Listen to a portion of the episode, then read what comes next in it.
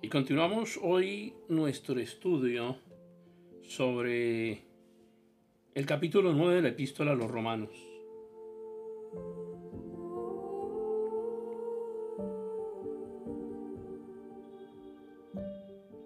Anteriormente vimos que Pablo dijo en el versículo 3 según traduce otra versión. Y hasta quisiera yo estar bajo maldición o destinado a la destrucción, separado de Cristo, si así pudiera favorecer a mis hermanos, los de mi propia raza. Lo que Pablo estaba expresando aquí era simplemente su deseo y nada más. Él acababa de decirnos en el capítulo anterior que nada nos podía separar del amor de Dios que era en Cristo Jesús. Y aquí dijo, deseara yo mismo estar separado de Cristo, lo cual no podía ser en ninguna manera por lo que ya había dicho anteriormente. Así que fue solo una manera de expresar su deseo, pero por otra parte parece como si Pablo hubiera querido expresar lo que hubiera sido capaz de hacer si hubiera dependido de él para que su pueblo se salvara, aunque supiera que por la soberanía de Dios estaba planteada la situación personal imposible de ser separado de Cristo. Es muy difícil para nosotros entender la dimensión del amor en Moisés y en Pablo Moisés expresó también un sentimiento muy parecido allá en el Éxodo, cuando dijo, puesto que este pueblo ha cometido un gran pecado al hacerse dioses de oro, te ruego que perdones ahora su pecado y si no, bórrame del libro que has escrito. Y tenemos ahora a Pablo, en estos versículos 4 y 5, el apóstol nos presenta una pregunta, ¿quiénes son los israelitas? Y tenemos aquí una definición del pueblo de Israel. Él mencionó ocho aspectos que identificaban a los israelitas.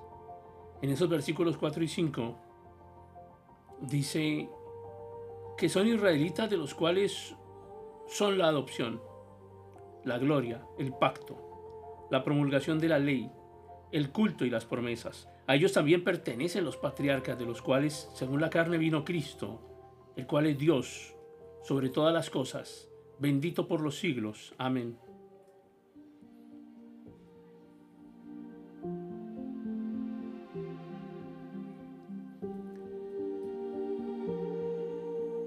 Tenemos aquí el privilegio número uno que es la adopción.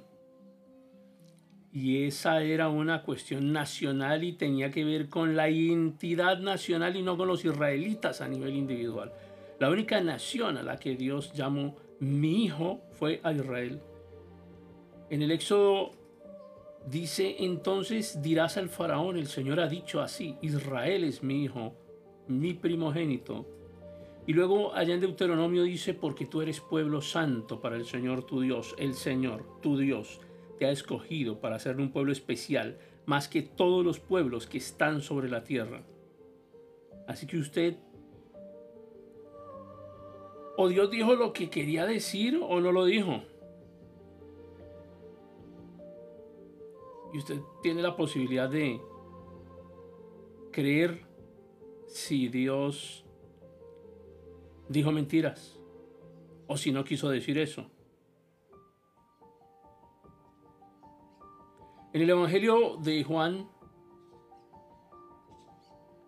em, en Deuteronomio, en Oseas, capítulo 11, versículo 1. Cuando Israel era muchacho, yo lo amé y de Egipto llamé a mi hijo.